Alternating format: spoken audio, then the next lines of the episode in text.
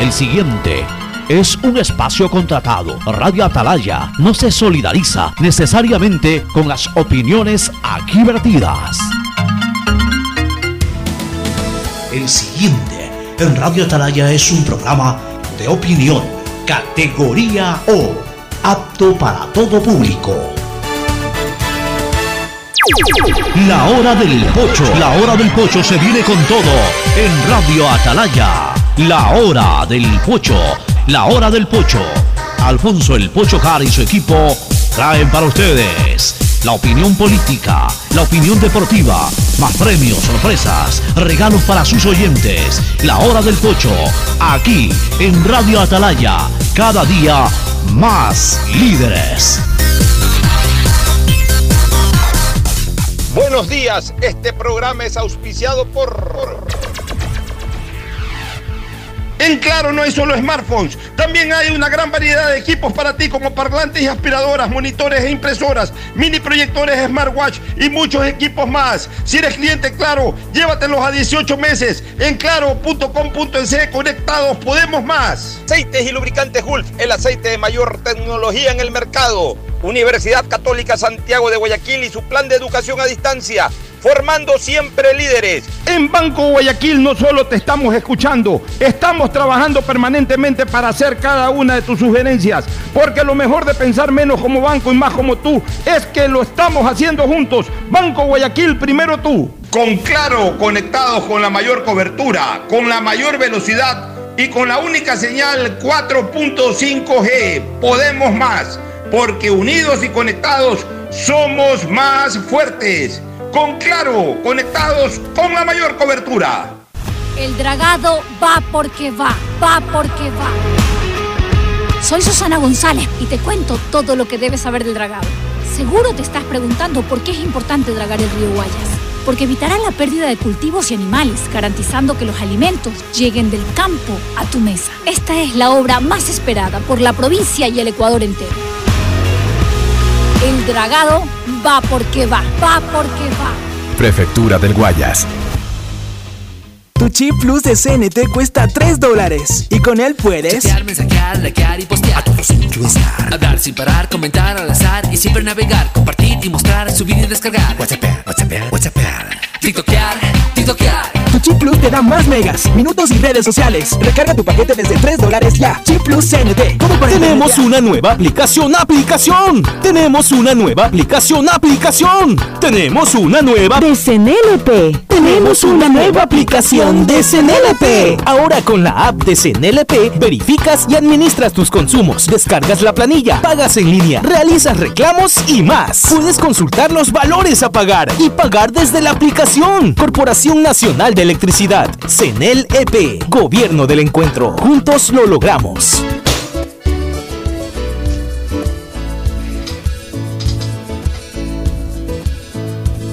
Camino sobre tu piel morena y siento tu latido. Y miro todo lo bueno que los dos hemos vivido. Te digo, solo hay razones para estar agradecido. 680 Sistema de Emisoras Atalaya. En su año 78 reciban el saludo del Pocho desde esta columna, trinchera de la libertad de expresión, honrando las iniciales de su nombre completo, SEA, una radio seria, emotiva y altiva. Por eso Atalaya cada día es más líder, una potencia en radio y un nombre que ha hecho historia, pero que todos los días hace presente y proyecta futuro. En el Dial de los Ecuatorianos, este es su programa matinal, La Hora del Pocho, de este 4 de febrero del 2022. Aquí estamos para saludarlos a todos ustedes, junto a nuestros contertulios, Fernando Edmundo Flores Marín Farfloma, Gustavo González Cabal, el cabalmente peligroso, y Cristina Yasmín Harp Andrade. Paso a saludarlos a cada uno de ellos. Fernando Edmundo Flores Marín Ferfloma saluda al país. Fernando, buenos días.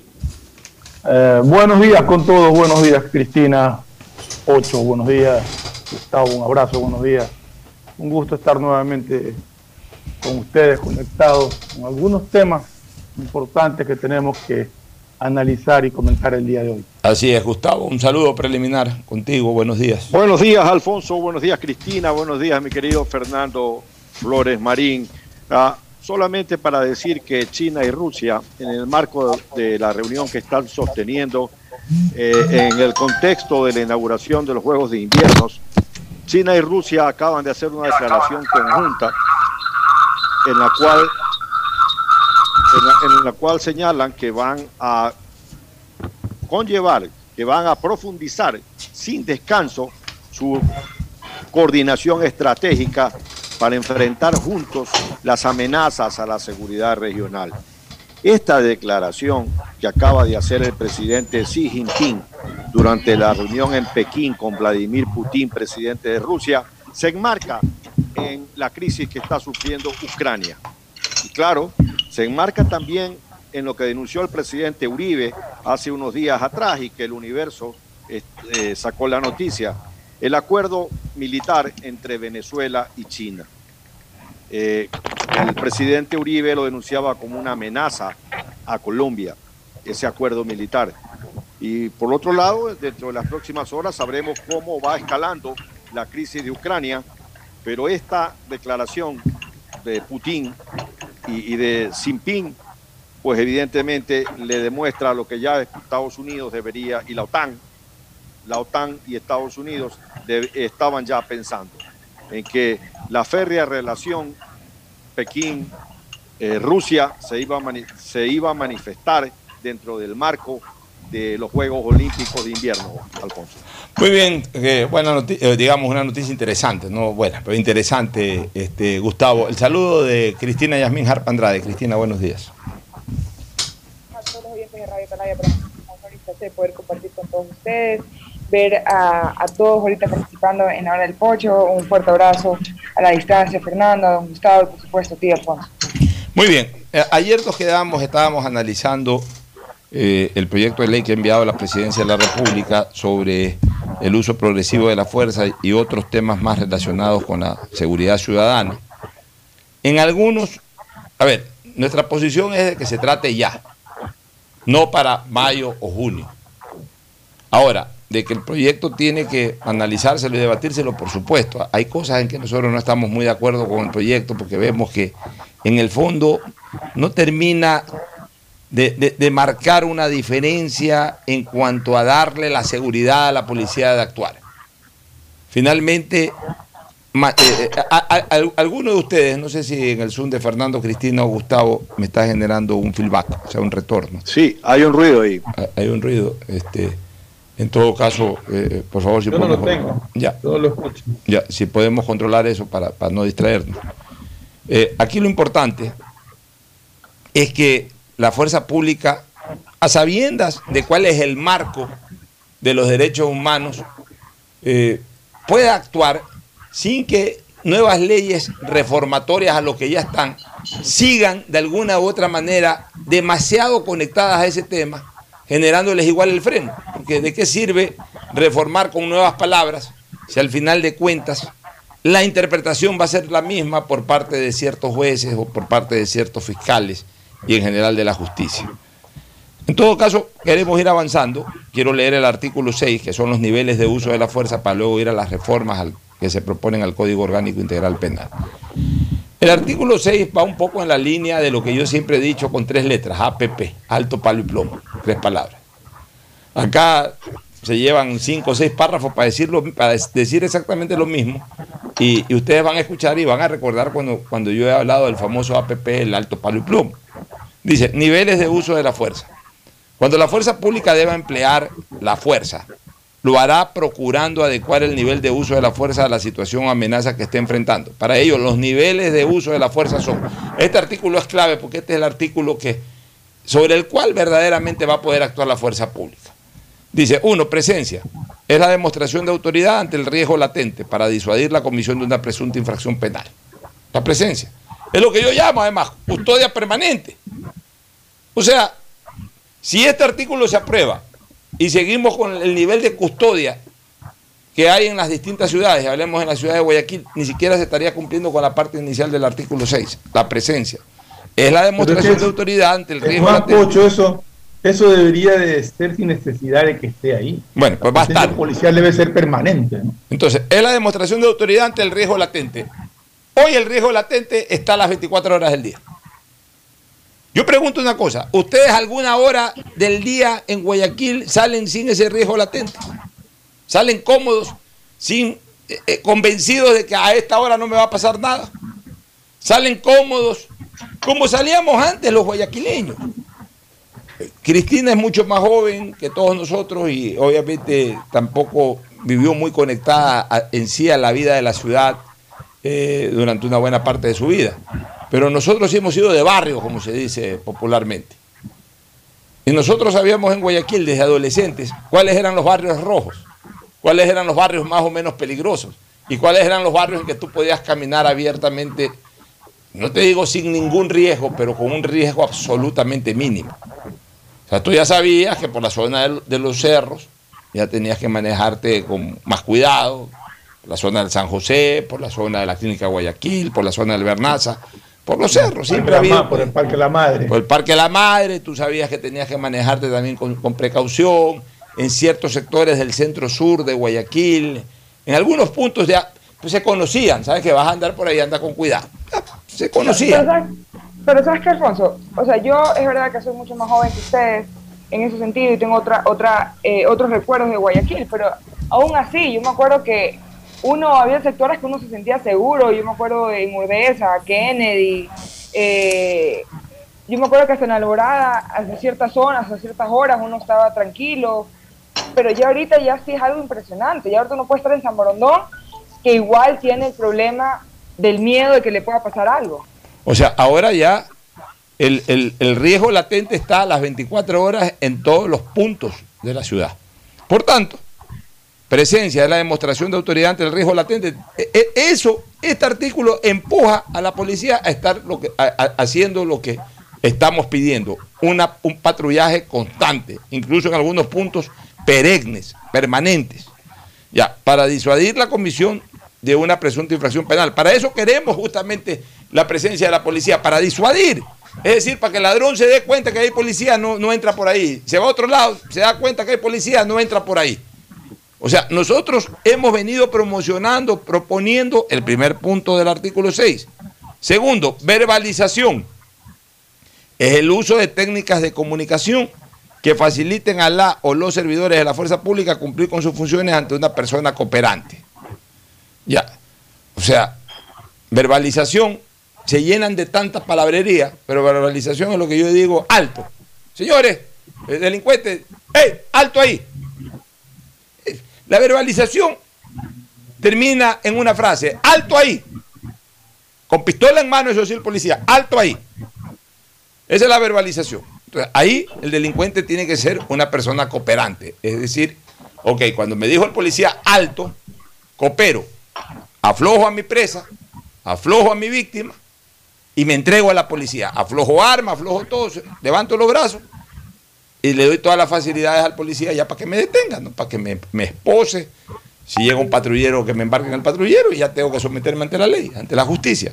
Esa es la verbalización, lo que yo llamo A, alto. Control físico. Son técnicas físicas de control que permiten neutralizar la acción ante la resistencia pasiva, no cooperadora o física del presunto infractor. Lo que yo digo palo, pues señores, sino que yo no ando con, con- con palabrería. Yo que he dicho, alto, entrégate. Palo, si ofrecen resistencia no agresiva, o sea, resistencia no peligrosa, se lo coge por la fuerza. Yo no estoy diciendo que se agarre un palo y se le dé palo. El, el palo es una manera de, de ejemplarizar el acto de que ya por la fuerza, o sea, ya se lo agarra ya, ya con, con un acto de fuerza, que tiene que ser superior al del delincuente. O sea, normalmente no es un delincuente con un policía. Si el policía se resiste, perdón, si el delincuente se resiste, tienen que ser dos o tres para uno. No uno para uno, porque no tenemos por qué exponer al policía a una pelea cuerpo a cuerpo con el delincuente. Ahí tienen que caerle tres policías por delincuente, dos policías por delincuente para poderlo controlar por la fuerza. Es lo que se llama control físico, lo que yo le llamo la primera P. De ahí ellos ponen, después de control físico, técnicas defensivas no letales. Es la utilización de armas, medios logísticos y tecnológicos y municiones no letales con el fin de neutralizar la resistencia violenta o agresión no letal de una o varias personas. Lo sigo incorporando esto a, lo del, a la primera P, a la del palo. Es decir, si lo puedo neutralizar físicamente, lo neutralizo físicamente. Si tengo una pistola eh, de estas, eh, no de plomo, sino eh, que generan un fluido eléctrico, como se le llame, eh, descarga eléctrica, descarga eléctrica o, con cualquier herramienta que yo lo pueda neutralizar usando eh, un, elemento para eso, un, gas, alguna cosa, se le echa. Todo eso lo pongo dentro del concepto de palo, en la primera P mía, palo. Y luego viene 5, la fuerza con potencial letal. Es la utilización de fuerza letal, o sea, ya, o armas de fuego con munición letal, a efecto de neutralizar la actuación antijurídica violenta o agresión letal de una o varias personas en, salva- en salvaguarda de la vida de la servidora o servidor de la fuerza pública o de un tercero frente a un peligro actual, real e inminente. Lo que yo llamo plomo, pues. Entonces yo no he estado tan loco cuando yo he venido promocionando el APP como uso progresivo de la fuerza, alto, palo y plomo.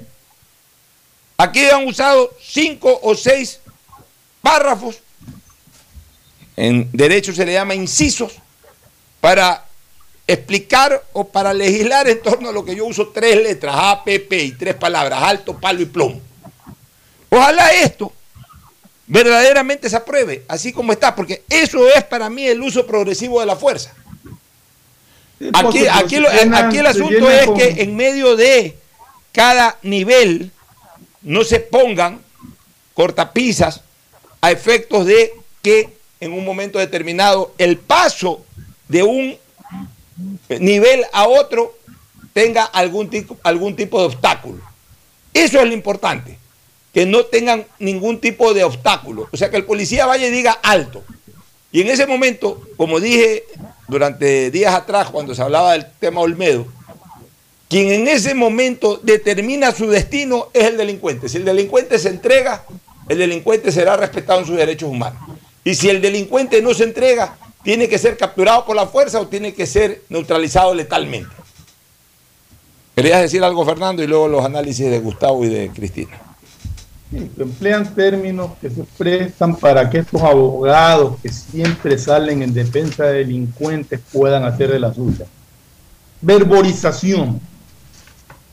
La verborización no debe de existir porque se presta a decir que el policía tenía que dialogar primero con el delincuente a ver si lo convencía de que no comete el acto. Y eso no cabe. El policía ve a un delincuente que quiere robar o que quiere agredir a alguien y ahí sí cabe el alto. Y si no obedece, tendrá que actuar El con la palo. que, que amerite. Exacto, O el plomo. palo o el plomo si es que el tipo está armado. Mira, aquí... El- y a- además la Sí. perdóname un ratito Fernando, la Sí, sí, sí, sí. verborización tiene que ser en lengua materna. Porque eso dice la... También es verdad. ¿Qué pasa si un africano que no habla español está, es, es delincuente? O- está Imagínate. O, o un americano, o un norteamericano. Solo quería- solo quería decir puertas Es verdad. para, para estas cosas. Ya, y el, y el párrafo Deben ser si- más, más claros y más concretos. En ya, el y el párrafo siguiente es lo que yo también, lo que acabo de decir, que el delincuente es el que marca su destino. Lo está diciendo el párrafo siguiente antes de entrar al artículo 7 que dice, el nivel del uso progresivo o racional de la fuerza dependerá de la actuación del presunto infractor.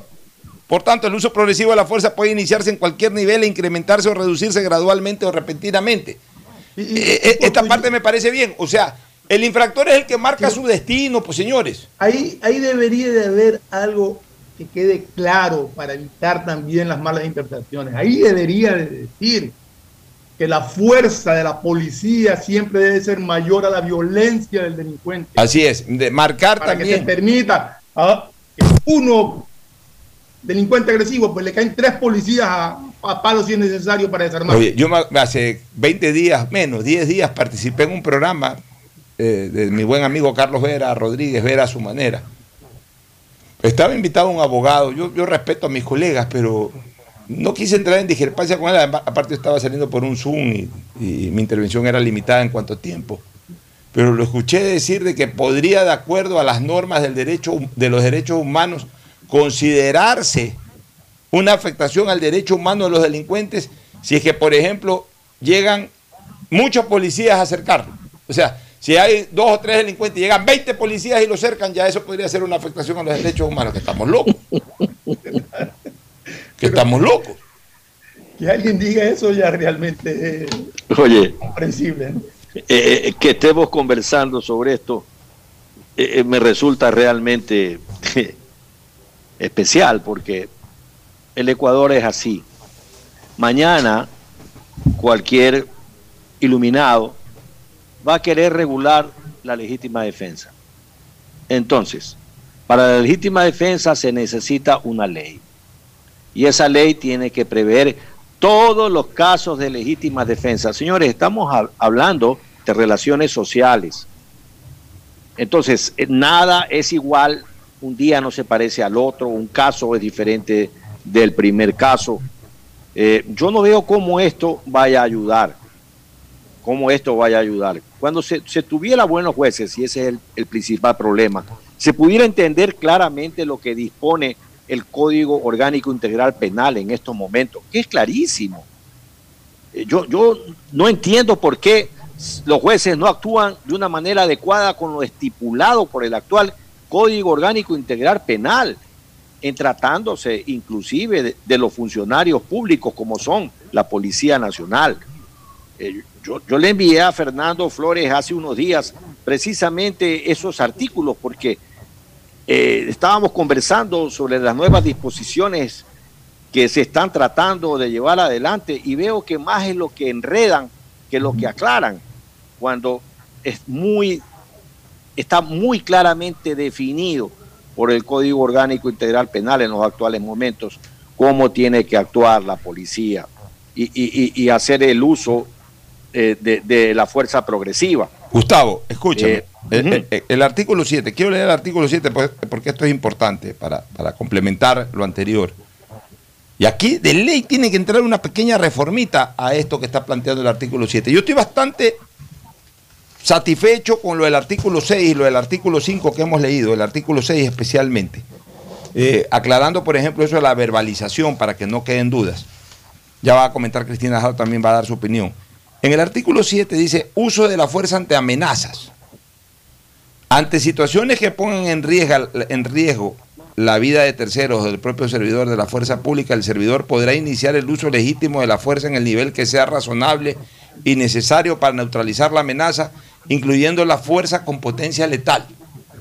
O sea, ya con este artículo se permite que si un eh, delincuente amenaza, aquí por suerte no está hablando de la proporcionalidad, es decir, que si me amenazas con pistola uso la pistola, que si me amenazas con cuchillo uso el cuchillo. Una amenaza, amenaza significa incluso que si, si me quiero ir encima a golpearte con un palo, con un bate el delincuente, eh, el otro puede eh, incluir la fuerza eh, con, con potencial letal. Pero claro, si lo limita cuando dice el servidor podrá iniciar el uso legítimo de la fuerza en el nivel que sea razonable. Entonces, el nivel que sea razonable ya da una interpretación de un juez posteriormente de qué es lo razonable y qué no es lo, no- razonable. Pero aquí yo primero revisaría esa, esa palabra razonable. Pero además, en segundo término, aquí yo pondría en el artículo 7 algo que es fundamental y que fue el, y que fue el meollo del tema Olmedo, pues. Eh, uso de la fuerza ante amenazas o ante la o ante eh, eh, el impedimento de la captura o de la aprehensión. Más claro, o ante la fuga, si queremos usar una palabra mucho más entendible. O sea, porque resulta que mañana llega un policía y ya, ok, el delincuente lo que hace es no robar a la víctima, se da media vuelta y camina y le da la espalda al policía.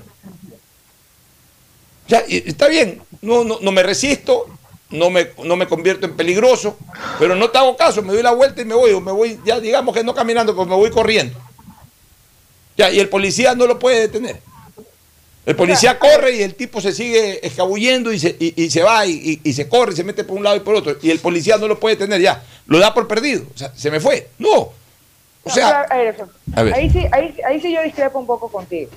Y, y, y te hablo un poquito más por también conociendo, por ejemplo, cómo funcionan los Estados Unidos. En Estados Unidos uno no puede disparar si el, si el, si el criminal no está haciendo algo que atente con la vida de otra persona, o por ejemplo, al momento tiene una pistola o algo, el policía no lo puede matar. Así esté corriendo, no puede matarlo. Lo puede detener, le puede disparar en la pierna, en el brazo, como para que, para que no pueda escapar, pero no lo puede matar. Porque no está haciendo, no está, no El está policía haciendo- dispara y no, es que no, es que no, que tiene que disparar, es que para eso, para eso son entrenados. No, o sea, si alguien no está con una pistola, y ahí sí discrepo contigo, y tú sabes que yo los delincuentes los respeto, los, los odio, pero si el policía no tiene una pistola y no está disparando al policía o, o está simplemente tiró su pistola y se fue corriendo, el policía podrá ver cómo lo detiene, pero no lo puede matar. Porque no es un peligro a la vida ni del policía ni de la víctima. Está y yo bien- lo sé, por, viendo la Estados ley. Unidos, por ejemplo, decir, y en Estados Unidos, donde una- las leyes, donde las leyes con los policías son un poquito más flexibles, por lo que yo tengo entendido, tampoco lo puede. Por eso Una es que hay un observación problema cuando, una por observación eso que hay un problema cuando, Un cuando, el cuando al delincuente se le dispara por, por la espalda. un delincuente armado. Se da la vuelta y sale corriendo con su arma en la mano y sale corriendo. Y el policía no lo alcanza y no le puede disparar. 20 cuadras más adelante va y mata a alguien. Puede ser, puede, puede ser, pero no, el policía si, si no está haciendo, su vida no está siendo Desde el momento que está amenazada, armado, desde el no momento puede que tiene, muerte, puede- desde el momento que tiene, desde el momento que tiene un arma en la mano, se convierte en un peligro para la sociedad. Y si el policía le dice alto y no bota el arma, sale corriendo con el arma en la mano, el O sea, policía tiene el derecho a Yo te digo una cosa, yo estoy en total acuerdo de que si el delincuente fuga, el policía tenga la posibilidad de dispararle.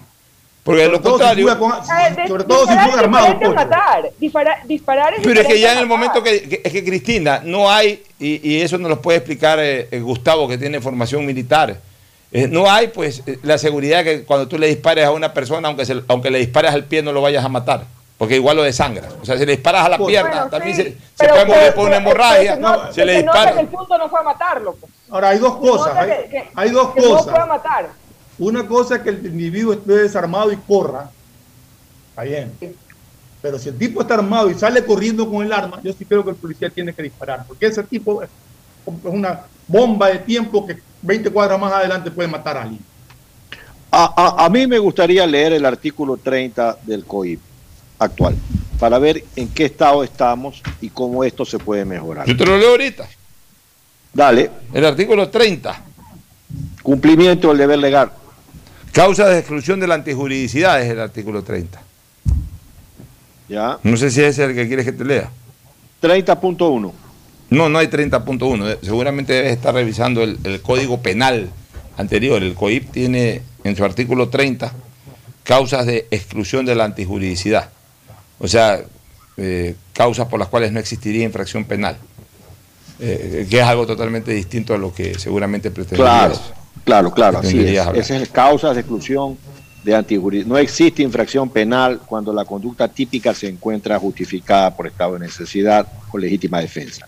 Así es. Bueno, el, ¿Verdad? el- sí, el artículo 8 dice sobre las investigaciones posteriores al uso de la fuerza. Et- Esto también pasa a ser importante porque sería la manera como deben interpretar los jueces y especialmente los fiscales, que son los que llevan la investigación este, al uso de la fuerza. Las lesiones o muertes que puedan causarse por el uso de la fuerza por parte de agentes de la fuerza pública serán investigados por las autoridades administrativas y judiciales competentes.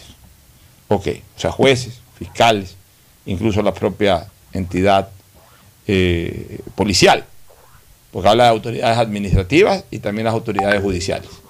Las investigaciones respetarán eh, al principio de presunción de inocencia de la gente de la fuerza pública involucrado. Este es un primer punto bueno, porque, a ver, esto debería ser siempre. Esto debería de ser siempre. O sea, esto no es algo nuevo, esto es algo que está en la Constitución. Así es. O sea, todo, todo, todo acto judicial parte desde la presunción de la inocencia del culpable. Del, de- perdón, no todos. culpable, del, del- del acusado. La presunción de inocencia. Ya, este, de todo, en todo tipo de juicio penal, eh, por delito blanco, de cuello blanco, por, por delito de sangre, por cualquier tipo de delito, siempre se supone que se parte desde la presunción de inocencia. Por eso es que eh, se establece incluso los niveles de medidas cautelares. Hay mucha gente que para delitos, para los delitos de sangre, sobre todo en delitos flagrantes, definitivamente yo creo que la primera opción tiene que ser la- la- la prisión preventiva, porque ahí si bien es cierto que todavía el tipo no ha sido juzgado, pero hay un acto flagrante que ha sido observado por mucha gente. O sea, no hay mayor duda de que ese tipo que fue capturado en un acto flagrante es un delincuente y es un tipo peligroso para la sociedad. Ese tiene que ser inmediatamente detenido, apre- aprendido primero y luego eh, encarcelado a través de una prisión preventiva hasta que se lo juzgue y se determine de demostrar su culpabilidad. En los otros delitos en donde se requiere una mayor investigación, debería de siempre generarse la presunción de inocencia y establecer medidas cautelares, pero aquí no, aquí en este país nos acostumbramos a que eh, en ciertos actos inmediatamente hay que dictar la medida de prisión preventiva porque de lo contrario entonces los jueces son corruptos y los jueces obviamente se prestan para eso e inmediatamente ponen eh, prisión preventiva. Pero bueno, eso es otra cosa. Aquí lo importante es que por lo menos hace énfasis de que las investigaciones respetarán al principio de presunción de inocencia de la gente de la fuerza pública involucrada. Es decir, no le pueden dictar prisión preventiva. Conforme lo prescrito en la Constitución de la República y los instrumentos internacionales debidamente ratificados y reconocidos por el Ecuador. En consecuencia, se tendrá en cuenta lo siguiente. Uno, en estos casos se parte de la presunción que el uso de la fuerza fue legal, proporcional y progresivo. Corresponde a la Fiscalía, al acusador o al órgano administrativo pertinente demostrar lo contrario en base a pruebas legalmente obtenidas y actuadas. Ya, ok. Mataron, eh, eh, mataron a esos par de delincuentes. Olmedo disparó y mató a, a los delincuentes. Ya, Olmedo llega al juicio con presunción de inocencia y de que él usó la fuerza de manera legal, proporcional y progresiva. Si le demuestran que es lo contrario, lo deben de sentenciar. Si le demuestran que fue lo contrario. Si no le demuestran que fue lo contrario, no basta con el muerto. El problema es que ahora entra con presunción de culpabilidad, incluso violando la norma constitucional. Está muerto el delincuente. Como está muerto el delincuente y el que disparaste fuiste tú, tú eres el culpable y tienes ahora tú que demostrar que hiciste uso progresivo de la fuerza. Yo, yo quiero hacer una pregunta, Pocho, porque se vino a la mente también lo del policía en Cotocollado. Yo tengo entendido que cuando hay un hecho de estos, puede generar dudas. Tiene que haber una investigación. Tiene que haber una investigación que permita establecer que efectivamente hizo un uso indebido de la fuerza el policía.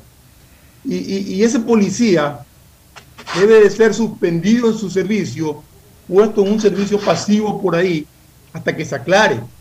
Aquí en 48 horas le dictan orden de prisión a un policía y le inician un proceso. Yo creo que algo está mal ahí y algo hay que corregir ahí. Es mi criterio. la segunda, el segundo punto, la mera investigación no implica responsabilidad y por tanto no acarreará sanciones mientras no exista sentencia ejecutoriada. O sea, no es que porque se esté investigando ya eres responsable. O sea, se acaba aquí, se acaba aquí el hecho pues de que inmediatamente encontrado el muerto, el delincuente muerto, formulación de cargos. No, no implica, se investiga, se tiene que investigar. Y la investigación no implica responsabilidad. Y no pueden acarre- acarrearse ningún tipo de sanciones, ni siquiera administrativas, ¿ah?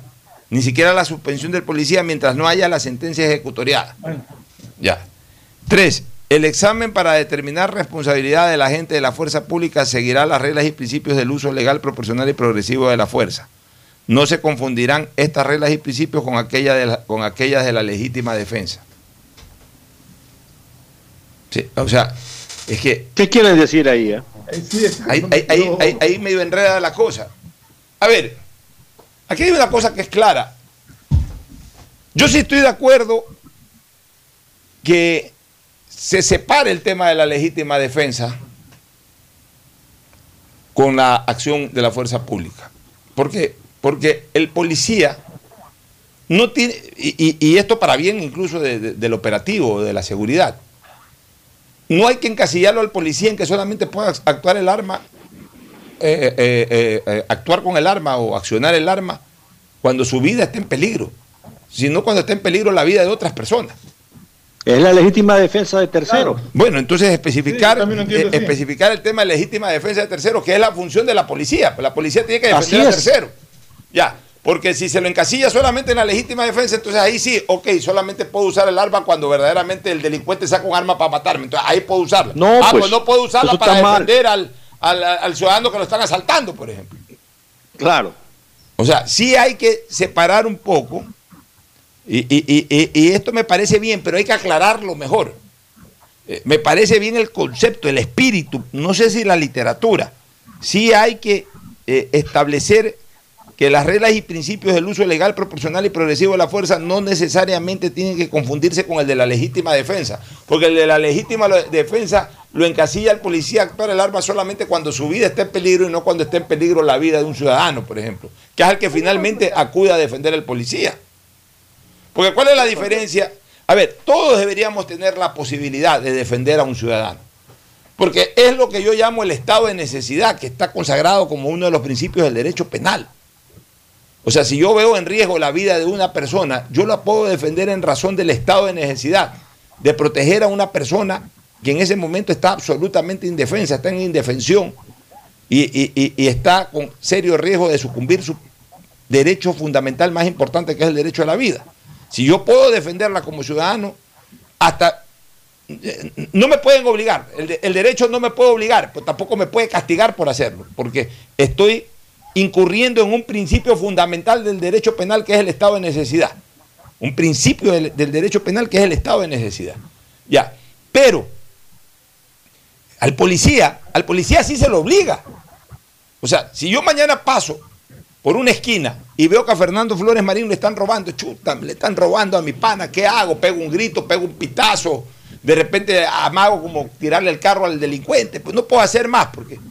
Y por último también tengo temor porque yo ando sin armas, sin nada, me pueden matar a mí y de repente ya chuta, lo asaltaron a mi amigo Fernando, ya se fue el delincuente y lo, lo cojo, vamos, para llevarte y te asisto. Pues ya no puedo hacer nada a lo mejor en el tema de la defensa directa. Pero si yo soy policía y veo que a Fernando Flores Marín lo están asaltando en la esquina, yo tengo la obligación, o sea, no puedo evitar actuar, porque si evito actuar, estoy incurriendo en una infracción, en una falta. Porque la función del policía es auxiliar en este tipo de casos al ciudadano. Entonces, el policía sí está obligado a actuar. Y si el policía está obligado a actuar, entonces sí hay que desprenderle al policía el concepto de la legítima defensa. O sea, el policía no tiene por qué aplicar el estado de necesidad. Eh, o el principio del estado de necesidad, porque el, po- el policía sí tiene que cumplir con su obligación de salvar a esa persona. Entonces, como tiene la obligación de salvar a esa persona, tiene que tener todas las garantías para usar su arma en caso de que fuera necesario, para salvar a esa persona, indistintamente del riesgo que él pueda correr como persona. O sea, él sí tiene que, él sí tiene que ir más allá del legítimo derecho a la defensa. A- al policía sí hay que protegerlo en el legítimo derecho de la defensa de terceros. Pocho, pero ahí me deja, me deja, me, me queda una, una duda. eh, Ya también oí la opinión de, de Gustavo y de Cristina en eso. Si yo como ciudadano veo que están asaltando a alguien, y, y me viene a la memoria porque he visto videos de otros países en que sucede esto. Yo voy en mi carro y veo a un delincuente apuntando a alguien, amenazando la vida de alguien para robarle, le tiro el carro encima. ¿Qué pasa? Porque no estamos hablando de, de- de- de un derecho ciudadano a, defen- a la- a defender la integridad de otro. Y para mí eso es legítima defensa, que tú como ciudadano salves la vida de, de una persona que está siendo La legítima, amenazada. defensa, la, la legítima defensa solamente es atribuida al ciudadano propio, o sea, a la propia persona. O sea, tú no puedes defender a un tercero. Es más, alguna vez hubo una discusión y un debate que, claro, era tan, fue tan noble la acción de ese señor que todo el mundo se hizo el loco y por supuesto eh, no lo condenaron ni nada, pero desde el punto de vista legal pudo haber sido procesado. Un señor que en los Ceibos estaba sacando su carro del garaje mientras su esposa y su hijito estaban esperando que él saque su carro para, para embarcarse. Mientras él sacaba el carro, él ve que dos un delincuente o dos delincuentes se le acercan a su familia a asaltarlo. Entonces el tipo en su desesperación les tiró el carro y uno de ellos quedó muerto o el único delincuente que era, no sé, quedó muerto. Y entonces eh, salió la noticia, no faltó un fiscal por ahí que, que ya quiso actuar, y entonces la, la ciudadanía se alarmó. Ahí debo de reconocer una cosa. En esa época el presidente era Correa y Correa le dio el respaldo público a ese ciudadano. Y bueno, como Correa para cosas malas, también por último para esa cosa que fue buena, tenía influencia sobre la justicia, ya nadie se metió. A lo mejor si no se metía Correa con una opinión, Le iniciaban un proceso a ese señor que estaba defendiendo con su vehículo, con lo que tenía a la mano a su mujer y a su hijo. O así sea está, si así está ves- lamentablemente si esta tú cuestión. ves a un delincuente amenazar la vida de alguien y encuentro un palo, no le puedo pegar el palazo porque... Si lo Sí mata, puede, Fernando. puede sí, pero si lo mata puede tener eh, eh, Oye, si lo digo, connotaciones. que- que- eso te, El eso me refiero, artículo padre. 33, Si le doy un palazo, Alfonso. Voy a leer Legítima el, defensa. ya, el 33. Legítima defensa.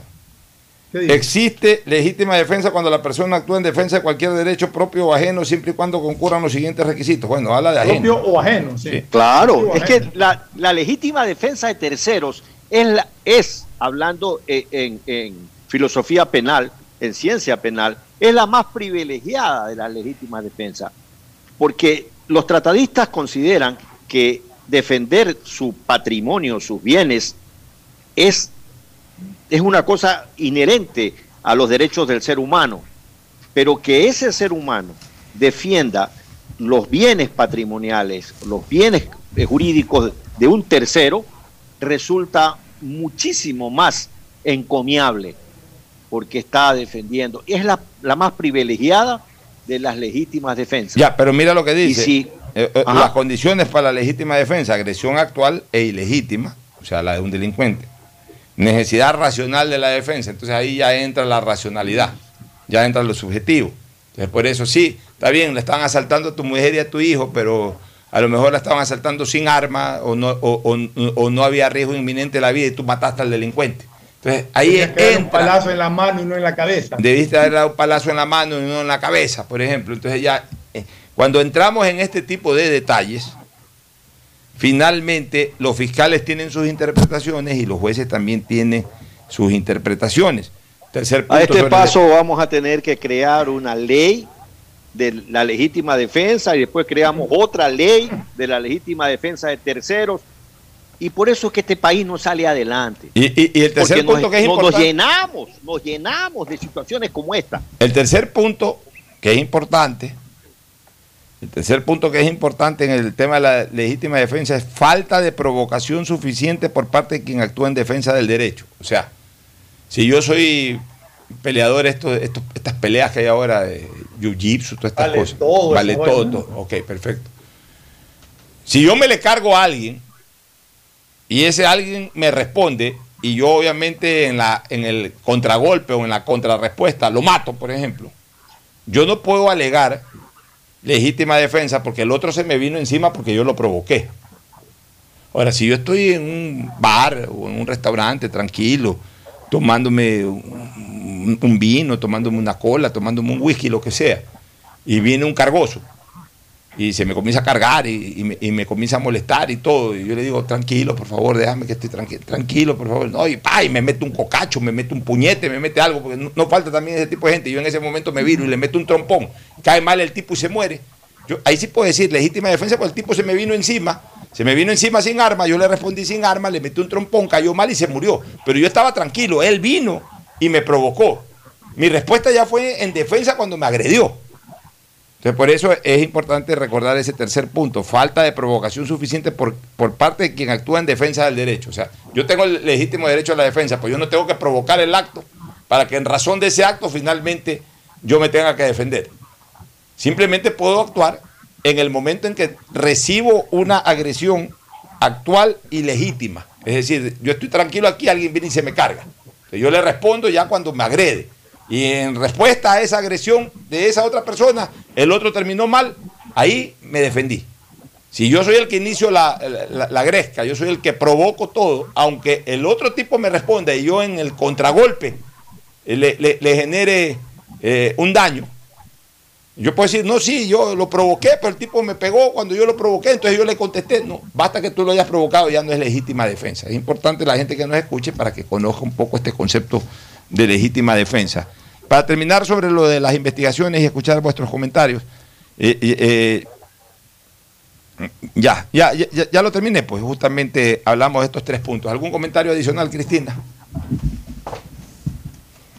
Mi pregunta más que nada, porque la verdad no sé cómo funciona esa parte de, de la organización policial, pero por ejemplo, yo sé que en los Estados Unidos cuando un policía dispara, no es que va directo al fiscal, como parece sonar co- que, que funciona en Ecuador, sino que va primero a un comité donde la policía revisa si el tiro fue... eh, asuntos internos que llaman. Exacto. Aquí O sea, estamos hablando de la investigación administrativa. Esa es la investigación administrativa. Ya, pero si, por ejemplo, si la administración administrativa, por lo que yo tengo entendido, tampoco soy una experta, eh, lo que he visto más que nada en series, lo que se ha hablado de- eh, en, en noticias, cosas así, que si la, la, la, policía no ve que, o sea, lo- le- porque en ese tiempo el policía que disparó no puede utilizar su arma. O sea, está como, lo ponen de baja, sigue trabajando, sigue ganando su sueldo, todo, pero no puede ir, como quien dice, al campo, ya, al campo de batalla, digamos, proteger a la gente. Eh, y, y lo que pasa es que una vez que ya lo libran de, todo, de toda culpa, el fiscal ni siquiera se enteró. O sea, eso no es como, parece que en Ecuador el fiscal puede decir, ah, no, me interesa este caso, lo cojo. Y, y se salta a la parte administrativa. ¿Cómo funciona en Ecuador? Si nos pueden En, Ecuador va directamente la acción judicial y paralelamente eh, debe haber, porque es un elemento de la fuerza pública, la, la institución armada, en este caso la Policía Nacional, puede seguir sus investigaciones administrativas y, y puede tomar sus decisiones administrativas, pero, pero Ese es el realmente... verdadero problema, entonces. Ya, realmente, realmente el policía se somete, como le ocurrió a Olmedo, se somete directamente a la justicia ordinaria. Mira tú, Como le ha pasado al policía de- que, que comentaba en de que allá en en, 48 horas eh, tenía ya armado un proceso. Mira, yo les hablaba a ustedes del estado de necesidad. El artículo 32 del COIP habla del estado de necesidad. ¿Qué dice el estado de necesidad? Existe estado de necesidad cuando la persona, al proteger un derecho propio o ajeno, poco va lo de la legítima defensa, cause lesión o daño a otra siempre y cuando se reúnan todos los siguientes requisitos. Que el derecho protegido esté en real y actual peligro. O sea, si yo veo que a Fernando Flores lo están asaltando, veo porque el derecho a su vida, el derecho a su integridad, el derecho a sus bienes está en real y actual peligro. Que el resultado del acto de protección no sea mayor que la lesión o daño que se quiso evitar. ¿Cómo interpretas eso? Ya. O sea, ¿cómo puedo yo saber? ¿Cómo yo puedo saber si es que el delincuente al final no te va a matar cuando yo actúo? Exacto. Evidentemente actúo porque estás vivo. Sí, pues, actúo Ya, porque estás vivo. pues, o sea, porque si ya estuvieras muerto, ya, ya que voy a, ya que voy a actuar. O sea, Porque actúo para salvarte la trata de vida. evitar. Pa- claro, para proteger tu vida. Entonces, si, si para proteger tu vida tiene que morir el, el- el- el delincuente. Entonces ahí ya viene lo del bien jurídico de la vida, que toda vida es igual a el delincuente con la tuya. Entonces, si tú quedaste vivo y el delincuente muerto, entonces entro en, con- entro en conflicto. ya. Pero ¿sabes qué? Pero ahí sí es ridículo porque, o sea, si tú quedas con vida, el delincuente no, el delincuente sabía lo que iba, tú no. Tú estabas caminando por la calle tranquilo y vino alguien a atacarte. Entonces, el delincuente se está poniendo en, en- en peligro y en caso de que se muere, pues él buscó la muerte. No, porque estamos, es que estamos hablando de la intervención de un tercero. Es decir, alguien te amenaza a ti. Yo veo que alguien va con un cuchillo. No, no, estás, por eso, pero y en vengo ese yo en mi carro y veo eso y le tiro el carro encima para evitar que te agreda. Exactamente. Me meto en un lío, ¿por qué? Porque ¿cómo sabía yo que el delincuente te iba a cuchillar o solamente te quería amenazar? Pero, eh, es por eso que digo. me- me esa parece- parte me parece pero, eh, y- Exactamente, por eso digo, por eso me- digo, me parece una estupidez, porque el delincuente, al momento de sacar un arma, sea esta eh, un cuchillo o una pistola, al momento de sacar una arma, se está poniendo él en riesgo. Bueno, no- nos, fuimos, nos fuimos muy de largo en el tema. Vamos a ir a la pausa. De- al retorno, pues vamos a revisar un par de reformas y seguimos con esto el día lunes también, porque la verdad es que este es el tema del momento. Si los asambleístas no le quieren dar la importancia, lo quieren mandar para mayo, nosotros no, nosotros sí lo estamos tratando en este momento, en este, en esta asamblea paralela que es la hora del pocho. Nos vamos a la pausa y volvemos. El siguiente es un espacio publicitario apto para todo público. Tenemos una nueva aplicación, aplicación. Tenemos una nueva aplicación, aplicación. Tenemos una nueva De CNLP. Tenemos una nueva aplicación de CNLP. Ahora con la app de CNLP verificas y administras tus consumos, descargas la planilla, pagas en línea, realizas reclamos y más. Puedes consultar los valores a pagar y pagar desde la aplicación. Corporación Nacional de Electricidad, CNLP, Gobierno del Encuentro. Juntos lo logramos. La prosperidad y el desarrollo para ti y tu familia va porque va, va porque va. En más de 500 días de gestión estamos interviniendo en 1.500 frentes de obras y servicios que transforman vidas. En Guayaquil, la vía Cerecita Zafando. En Milagro, la vía Los Monos 10 de agosto. En Colimes, el tan esperado puente. En Balsar, la vía San Isidro Boca de Agua Fría. En Santa Lucía, la vía Santa Lucía Cabuyal. Y en Simón Bolívar, la TED de Soledad Chica. En estas obras tomar precaución. Las molestias de hoy son el progreso del mañana. Prefectura del Guayas, Susana Tu González. chip plus de CNT cuesta 3 dólares. Y con él puedes. Chatear, mensajear, likear y postear. A todos sin Hablar sin parar, comentar al azar y siempre navegar, compartir y mostrar, subir y descargar. WhatsApp, WhatsApp, WhatsApp. TikTokear, TikTokear. Tu chip plus te da más megas, minutos y redes sociales. Recarga tu paquete desde 3 dólares ya. Chip plus CNT. ¿Cómo para Con internet? claro, conectados con la mayor cobertura, con la mayor velocidad y con la única señal 4.5G. Podemos más, porque unidos y conectados somos más fuertes. Con claro, conectados con la mayor cobertura. Nuevo año, nuevas obras para Guayaquil. Ya se construyen los dos primeros pasos elevados vehiculares, en la vía perimetral al ingreso del Trinipuerto en el sur y en la Juan Tancamarengo y Antonio Gómez Gold en el norte. Obras construidas con una inversión de más de 13 millones de dólares, beneficiando a cerca de 175 mil habitantes del norte y sur de la ciudad. Esto generará un promedio de 2.644 empleos de forma directa e indirecta. La fuerza de la unión construye la nueva ciudad.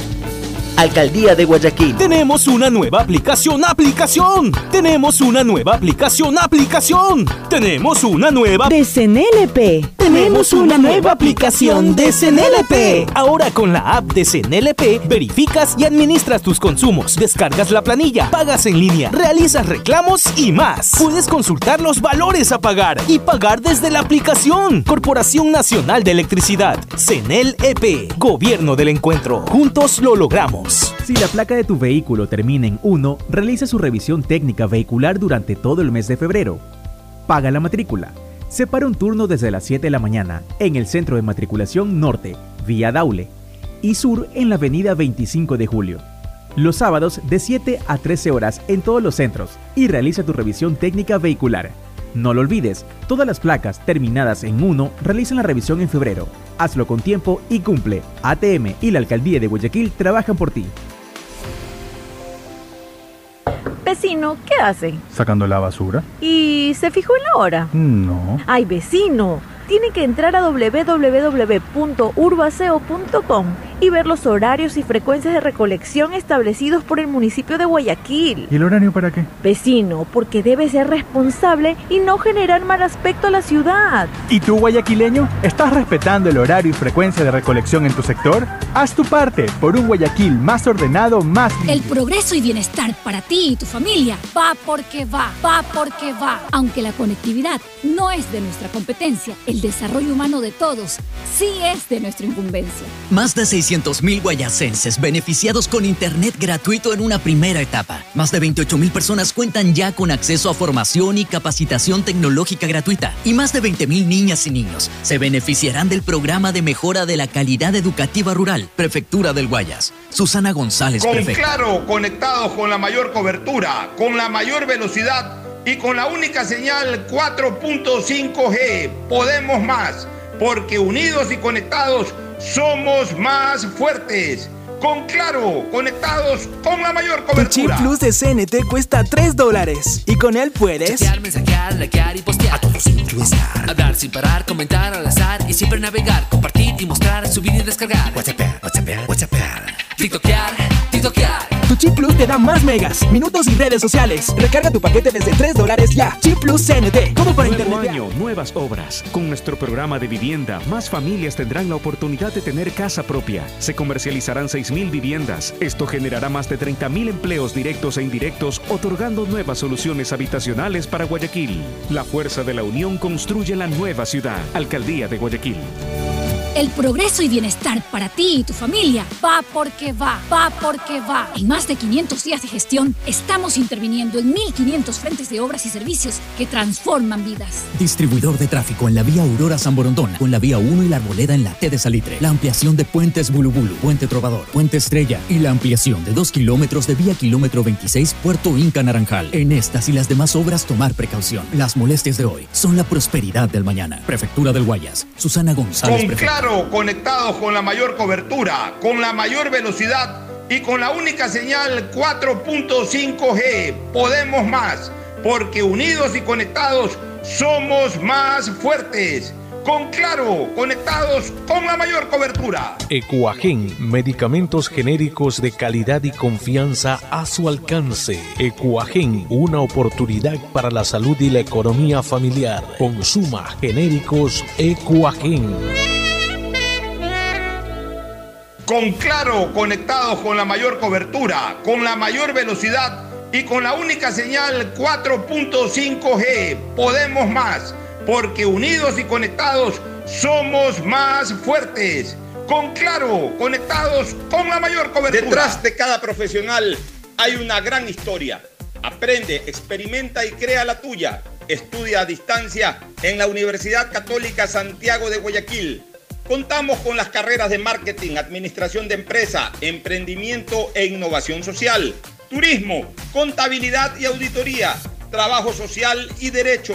Sistema de educación a distancia de la Universidad Católica Santiago de Guayaquil, formando líderes El siempre. progreso y bienestar para ti y tu familia va porque va, va porque va. Aunque la conectividad no es de nuestra competencia, el desarrollo humano de todos sí es de nuestra incumbencia. Más de 600.000 guayacenses beneficiados con Internet gratuito en una primera etapa. Más de 28.000 personas cuentan ya con acceso a formación y capacitación tecnológica gratuita. Y más de 20.000 niñas y niños se beneficiarán del programa de mejora de la calidad educativa rural, Prefectura del Guayas. Susana González, Con prefecta. Claro, conectados con la mayor cobertura, con la mayor velocidad y con la única señal 4.5G. Podemos más, porque unidos y conectados somos más fuertes. Con Claro, conectados con la mayor cobertura. Hay sonidos que es mejor nunca tener que escuchar. Porque cada motor es diferente. Desde hace 104 años, Lubricantes Gulf mantiene la más alta tecnología y calidad en línea de aceites para motores a diésel y gasolina. Está hecho con una fórmula especial para dar excelente protección a todo tipo de motores, evitando el desgaste prematuro de pistones, anillos y árbol de levas, ayudando a mantener limpio el motor y libre de depósitos que se forman por las altas o bajas temperaturas. Dele a su motor lo que se merece. Lubricantes Gulf, la más alta tecnología en lubricación. 104 años preservando la vida de su motor. Lubricantes Gulf. Gulf es más lubricante. En Banco Guayaquil tenemos una nueva app y la hicimos pensando más como tú. Por eso, ahora puedes hacer tus transferencias en menos pasos. Los pagos de siempre ahora los realizas con un botón, mucho más rápido. E incluso puedes revisar tu ahorro y gastos del mes para ayudarte con tus finanzas. Todo esto donde estés. Esta no es la nueva app del banco.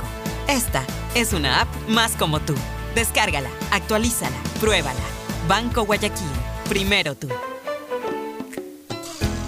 Fin del espacio publicitario.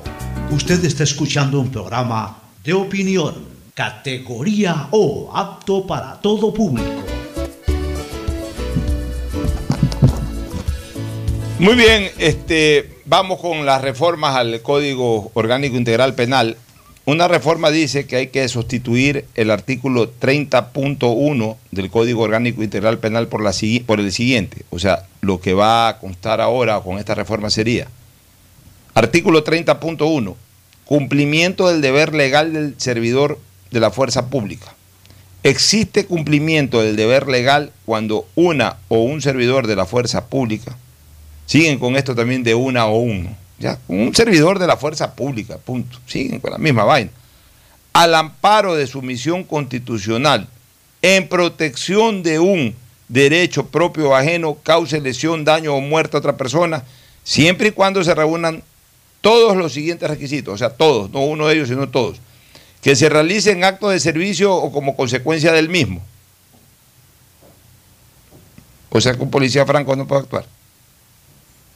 Eh, pongan audio, por favor, Fernando. Yo no estoy de Yo acuerdo. tengo con- audio. Yo, no estoy- Yo sí, estoy en audio. Ya, sí, y ahora sí los dos tienen.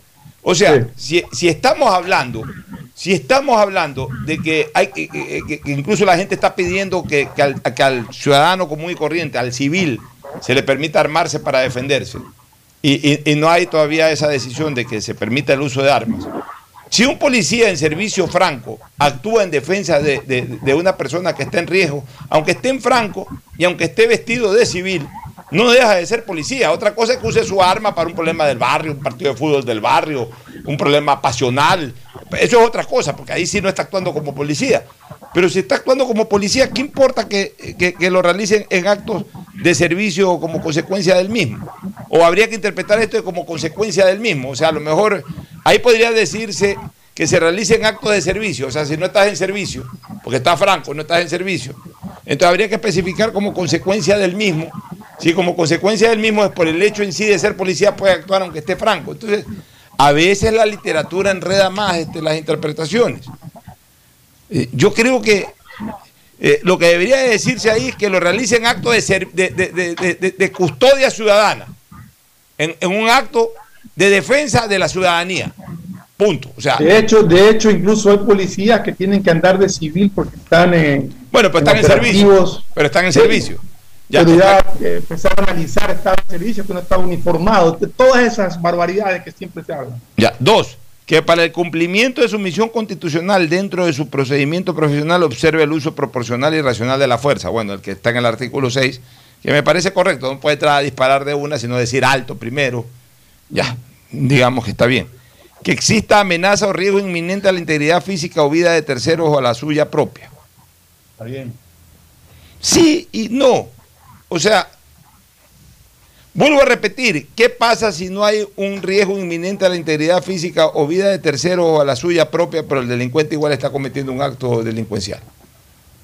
O sea, el delincuente robó, se robó algo.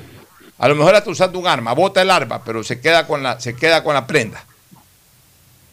Tú sabes que los delincuentes son abogados también, entre comillas, abogados, o sea, le dan la vuelta a la ley. Viene un delincuente. Hay abogados delincuentes también. Y también hay abogados Eh, delincuentes. Los, los delincuentes son abogados entre comillas y hay abogados no entre comillas que son delincuentes tampoco entre comillas, eso es verdad. Ya, pero digamos que, digamos esto, Gustavo. Te voy a poner un Como escenario. dijo, perdóname para decirte lo siguiente, no puedo dejarlo escapar. Una vez una discusión entre dos amigos y uno le dijo al otro, eres un pillo. Y el otro se le fue encima, le dijo, no te puedo admitir. Y llegaron a un acuerdo. Y el amigo este que le había dicho pillo dijo, está bien, retiro mi palabra. No eres pillo, pero pareces pillo. Oye, te pongo un ejemplo. Eh, va un señor con una señora, viene un delincuente, le roba la cartera a la señora con una pistola, con un cuchillo, con lo que sea. Llega en ese momento el policía, el delincuente, tira, la, tira el cuchillo o tira la pistola, pues se lleva la cartera. ¿Qué hace el policía? ¡Alto! ¡Para ahí! ¡Para ahí! El delincuente sabe que no lo puede disparar, está desarmado, no lo puede disparar. ¿Qué hace? Por Dios, ¿qué hace el policía? ¿Cómo lo puede detener el policía? En ese momento no hay un patrullero, no hay una moto. ¿Cómo puede detenerlo el policía? Se le llevó la cartera a la señora. El policía no es pues un superatleta. Los policías no corren como corren los delincuentes. O sea, pongámonos a pensar en todo esto, en, en hechos reales. O sea, para legislar, si vamos a legislar, legislemos en torno a escenarios reales, para aplicar la ley de acuerdo a la realidad. Yo como delincuente mañana le robo la cartera a una señora con una pistola o con un cuchillo, le robo la, la cartera a una señora. En ese momento aparece un policía y yo lo que hago es tirar el arma. Le, le enseño al policía, estoy desarmado con la cartera y me voy corriendo. ¿Y qué hace el policía? Perseguirlo como esos policías, el chavo del 8 ahí, que, que lo hacían más por temas cómicos que por otra cosa. O sea, eh, es que esto tenemos que analizarlo porque de lo contrario no vamos a encontrar una real solución al tema de la lucha contra la delincuencia. De ahí, este, por acto de servicio se entienden, a ver, aquí ya estamos, aquí aclara la misma ley. Este dice, por acto de servicio, o sea, el, primer punto. eh, por acto de servicio se entienden las actuaciones premias, simultáneas y posteriores ejecutadas por lado del servidor en cumplimiento de su misión constitucional y el deber legal encomendado, incluso, in- inclusive el desplazamiento del servidor o servidora desde su domicilio hasta su lugar de trabajo y viceversa.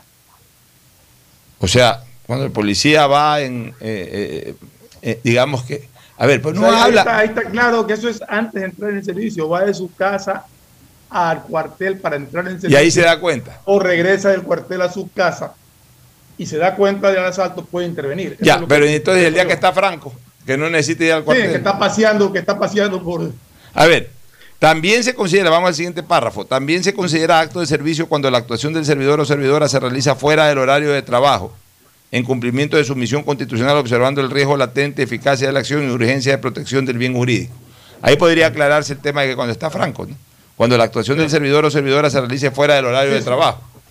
O sea, cuando estoy Franco, estoy fuera de horario de trabajo. Claro, ahí lo ¿Y qué le cuesta poner ahí cuando, cuando está Franco o cuando no está en servicio?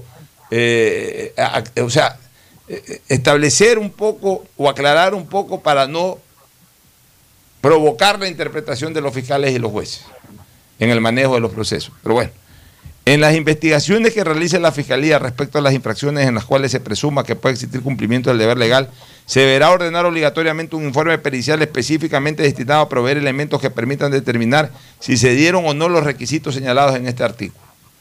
En estos casos se parte de la presunción de que el uso de la fuerza fue legal, proporcional y progresivo. Es la obligación del fiscal demostrar lo contrario con base en pruebas legalmente obtenidas y actuadas. Pero a ver, Alfonso, yo quisiera que me, que me, que me ayudes en algo. Eh, actualmente, ¿cómo es? ¿A quién le toca probar que alguien es culpable? O sea, normalmente siempre debería de tocarle al fiscal probar que alguien es culpable.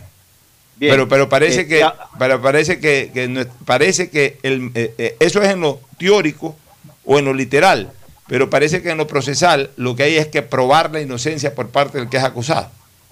Pero eso tiene otros, otras características, otras condiciones que no las, no las, las va a cambiar eh, esta- estas normas. Porque cuando tenemos un juez que no tiene las características de probidad para estar allí, pues se va a inventar mil y una razones para, para llevar el agua a su molino. O, o- para ayudar tu idea, o un fiscal que presente presentar acusaciones. Eh, eh, por el otro lado, eh, el, el actual artículo 30.1, sobre el que se está hablando la derogatoria, es casi una calcomanía, palabras más, palabras menos. Entonces, yo, yo creo que a veces como que se pierde el horizonte frente a estas cosas, ¿no? Así es. Vamos al otro, vamos a la otra, al, al último, a la última revisión que vamos a hacer, porque ya estamos sobre el tiempo, entramos al segmento deportivo. Este, el artículo 360, este, artic- eh, un- uno de los artículos que se eh, numera como artículo 20 de esta ley reformatoria, eh, reforma el artículo 360 en el, en el primer inciso, en el primer inciso. ¿Cuál es el primer inciso? Primer inciso actual, que es de tenencia y porte ese es de armas. actual. Sí, tenencia y porte de armas. Dice, la tenencia consiste en el derecho a la propiedad legal de un arma que puede estar en determinado lugar, dirección particular, domiciliario, lugar de trabajo, para lo cual se requiere autorización de la autoridad competente del Estado. La persona que tenga armas de fuego sin autorización será sancionada con una pena privativa de libertad de seis meses a un año. Es decir, las personas que tienen un arma en su casa, en su oficina, en eh, dirección particular, domiciliario, lugar de trabajo, o sea, tiene que ser en un bien inmueble. La tenencia es un bien inmueble, el carro no es tenencia, es porte, por si acaso. Ya, las personas que tengan en un bien inmueble, que se compruebe que es de esa persona y que esa persona habita o, o trabaja en ese lugar, y, y- y se, le, se le descubra que hay tenencia de armas, pierde su libertad, si es sancionado como tal, entre seis Pero- meses y un año. La Pero reforma... ¿Podría tener un arma si es que tiene permiso? ¿Esto es lo que dice ahí? ¿Ah? No. Que podría tener un arma si es que tiene el permiso Pero, correspondiente. pero a ver, pero esto aquí no me gusta lo que están proponiendo, pues este Gustavo. O sea que ver, hoy, repítelo, Alfonso. o sea que Pero, hoy el que tiene armas en su casa, escúchame, el que tiene Pero- armas pero en su perdóname casa. un ratito, Pocho, lo que dice ahí es que el que tiene un arma en su casa, si tiene el permiso correspondiente. No es que si tiene el permiso no tener. cae en delito, pues. Es que si tiene el- No, pero digo, pero estoy diciendo, eso es lo que dice ahí, porque yo tengo entendido que no hay permiso para portar armas. o sea, hay No, sí hay. tramitado. Sí hay, pues sí hay, Gustavo, tú que estás al Hay de tanto de- tenencia y hay, deporte. Hay, de tenencia y deporte, sino que no los Pero aquí esto sí me, me- me- me causa conmoción. Porque la persona que tiene un arma en su casa, hoy con tanta inseguridad, de acuerdo al actual COI, puede perder su libertad si lo sancionan con seis meses a un año. Pues están pidiendo una reforma para que sea de uno a tres años. Es decir, que van a agravar la pena para el que tiene arma en su casa. Pero sin permiso. A ver, vuelvo, vuélvelo a leer. O sea, la ten- eh, eh, eh, hay una sola reforma en el tema de tenencia. Si tú tienes un arma en tu casa y ahorita entra la policía y se da cuenta que tú tienes un arma en tu casa, tienes una, eh, tienes una, eh, eh, entras a un proceso y te pueden sentenciar con entre seis meses y un año. Pero si ahorita con la reforma, si es que se mete la policía a tu casa y te encuentra un arma, tu sanción sería de un año a tres años. Pero eso es si no tienes permiso. O sea, de lo que te Claro, si no tienes permiso, para ya, pero el es que- arma, ¿no? pero ya, pero a ver. Pero, pero, pero te puedes imaginar que en plena, en, en una condición en que el Estado ecuatoriano no le garantiza a nadie sus bienes ni, ni su propia vida dentro de su casa. Si un ciu- ciudadano se corre el riesgo de decir, mire, entre lo que me, me metan preso y la protección de las vidas de mi hija, de mi mujer y mis bienes jurídicos, yo tengo un arma en la casa, prefiero eso a que me meta preso, a, a- a- a que me asalten, a que eh, asesinen, a que violen a mi familia. Pero veamos, Eh. una, veamos una cosa, Gustavo, dentro de esto, que sí le quiero dar la vuelta bien. Lo que pasa es que un arma en propiedad de alguien tiene que estar registrada, porque si no un arma sirve para cometer cualquier delito, nadie sabe de quién es ni de dónde se originó el arma. Cambio un arma, yo compro un arma, voy, saco el permiso, la registro el arma y todo. Mañana cometen un delito con esa arma y pueden determinar, no, esta arma es de Fernando Flores. Fernando, el 90% y tal vez más de las armas que las llevan a los delitos son ilegales, no están Yo estoy de registradas. acuerdo, estoy de acuerdo contigo. Ya, y, y los, delin- los delincuentes, y hemos visto lo que está sucediendo en, en todo el Ecuador, utilizan armamento que no, pues, no está en manos de un civil. Utilizan fusiles, armas automáticas, y, a nadie se le ocurre defender su casa con un fusil o con un arma automática. La gente tiene una escopeta, una carabina, tiene un revólver, ¿no? Y ahora en estas condiciones, en que no pueden, porque no pueden garantizar, no pueden garantizar la seguridad de los ecuatorianos, agravarle la situación al ciudadano que diga, a pesar de los riesgos que existen de ir preso, porque me denuncien por la posesión de un arma no registrada, yo prefiero correrlos eso a llamar a la policía para que levanten cadáveres y para que levanten informaciones sumarias sobre los delitos De, que han de hecho, cometido de, de en hecho, mi contra. de hecho, hubo un video que circuló, que fue hace tiempo, pero que circuló hace pocas semanas atrás, de un ladrón que se metió, el señor sacó su arma, se defendió, obviamente no Sin lo bala. mató ni nada, Un y arma hasta sin sin bala. bala. Bueno, No eh, el, el ladrón quedó libre y el señor tuvo que entrar a un proceso. Bueno, por ese proceso ese señor eh, tenía una pena máxima de un año, ahora tendría máxima de tres años.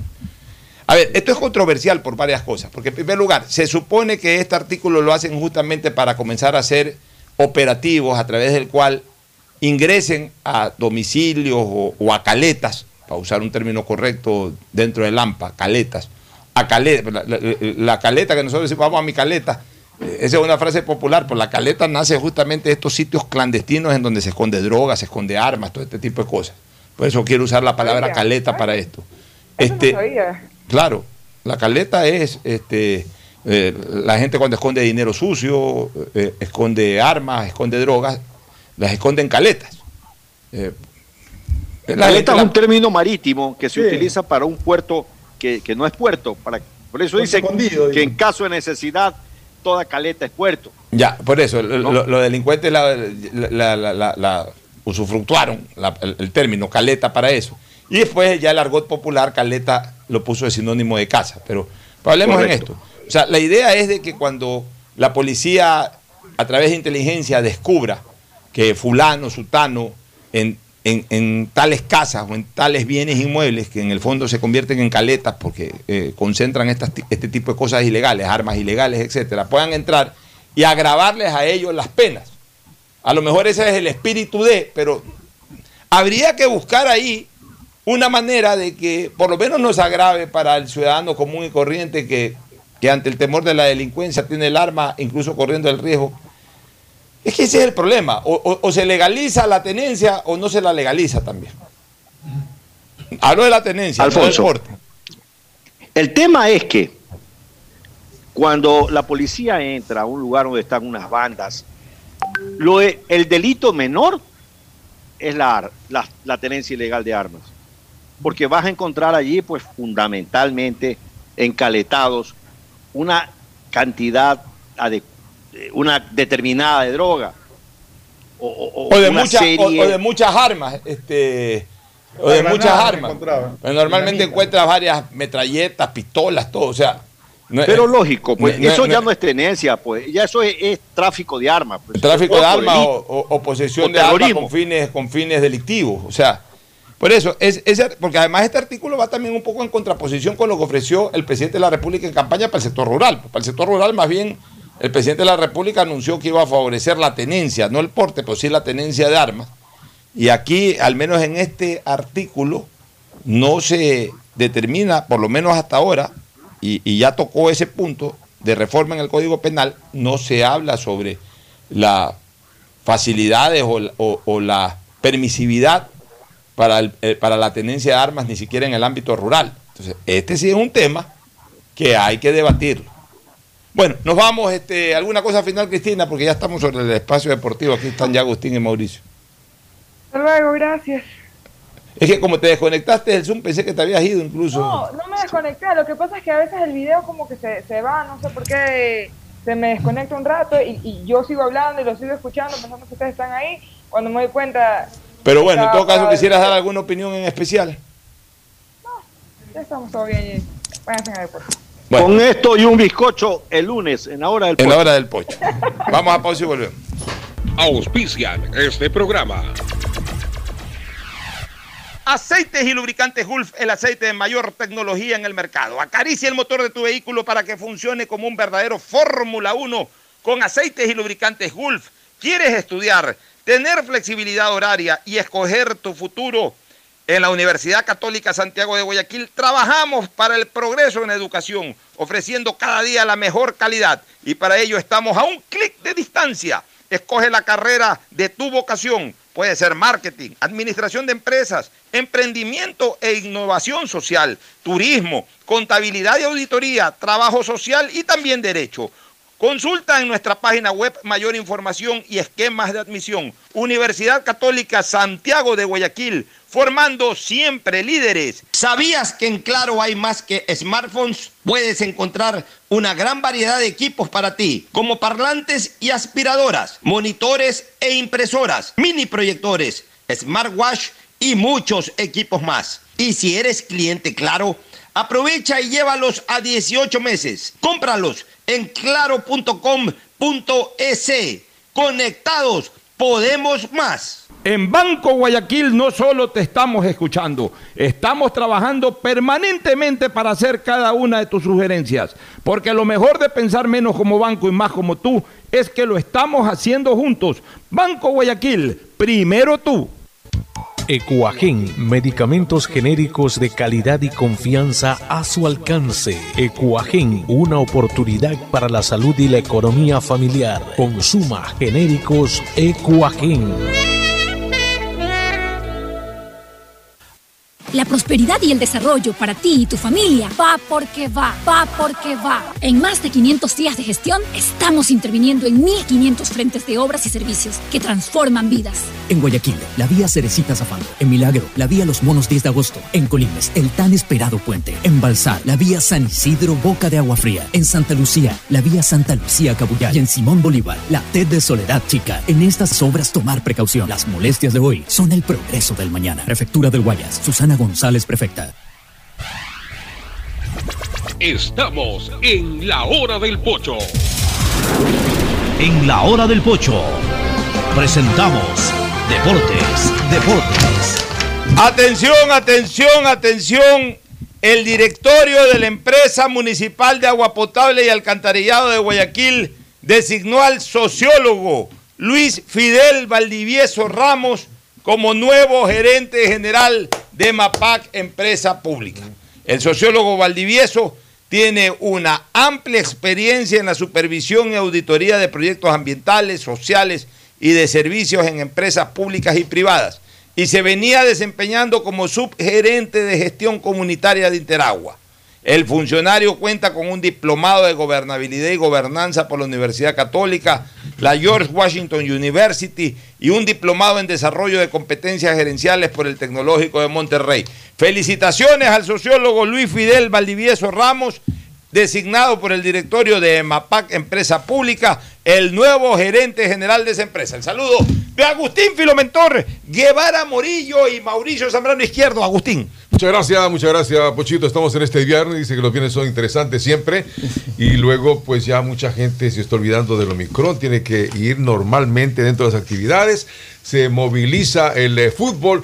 eh, se hablará de la selección, cómo estará conformada, se hablará de la explosión azul, pero me preocupa un poco MLE como que al- algo flojo. Y querido Mauricio, cuéntenos cómo está el panorama. ¿Qué tal? ¿Cómo están? Buen día con todos. Sí, hablando algo de la selección, por ahí este, empiezan a haber rumores de que podrían traer la selección a, a jugar nuevamente a Guayaquil. Pero ya queda que decisión técnica. ya. Sí, queda Pero decisión Ecuador- técnica, dijo el Ya, presidente pero- de la FED. Pero, pero el técnico tiene que definir antes de, de- de- de los dos partidos. Exactamente. No es que juega con Paraguay. Para No, mí Ecuador no. ya está clasificado, Sí, pero sí. digamos que esperemos el resultado en Paraguay. A ver, no, lo decide ahora. Sería muy bueno. Sí, y lo que decía Agustín es que el día de ayer Emelec tuvo un amistoso de tres tiempos contra Gualaceo. ¿Cómo le fue? Y perdió 2 a 1 Emelec. Perdió ML 2 a 1. Sí, 2 a 1. Pero perdió en el segundo tiempo, en el En tercer el segundo tiempo. tiempo. En el transcurso que fueron realizando ¿Cómo los se llama? cambios. Perdió que hace 2 a 1. cambios, está viendo Sí, jugadores. los goles, ¿cómo se llama? Equipos de pretemporada. Es apellido Vergés, me parece que es. Ajá. Yo no, yo no le paro mucha bola a, a- a esa- a esos, a, a los resultados de esos partidos. Partidos de práctica. broma se dice que son No, no son de broma, son de práctica. Entonces cambian, manejan esquemas. Son, son tiempos de 40 minutos. Ya.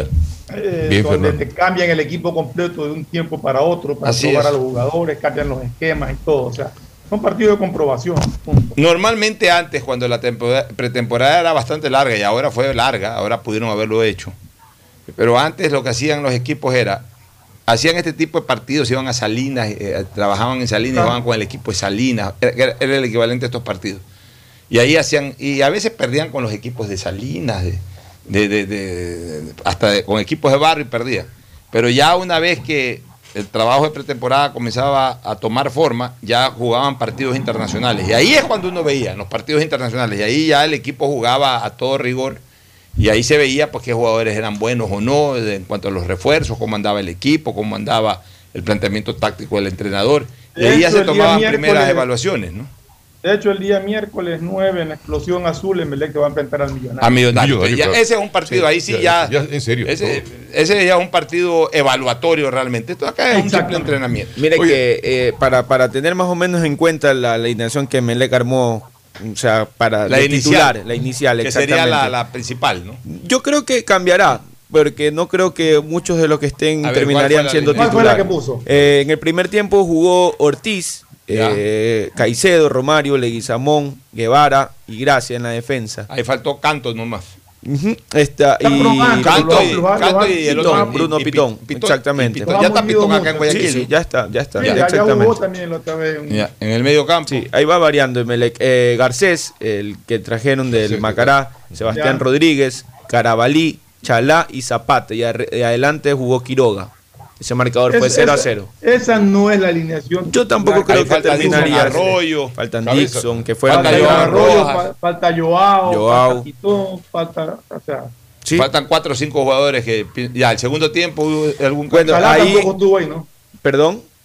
Chalá tampoco Chalá estuvo. jugó de, sí, de titular, sí lo nombré a Chalá, por izquierda, exactamente. Ah, ya. De ahí en el segundo tiempo ya fueron realizando cambios, eh, en- sal- entró, perdón, Canto, eh, entró el arquero Bone, entró Bruno Pitón por Edinson Guevara, eh, Canto entró por Guevara, Bone por Ortiz y Pitón por Gracia.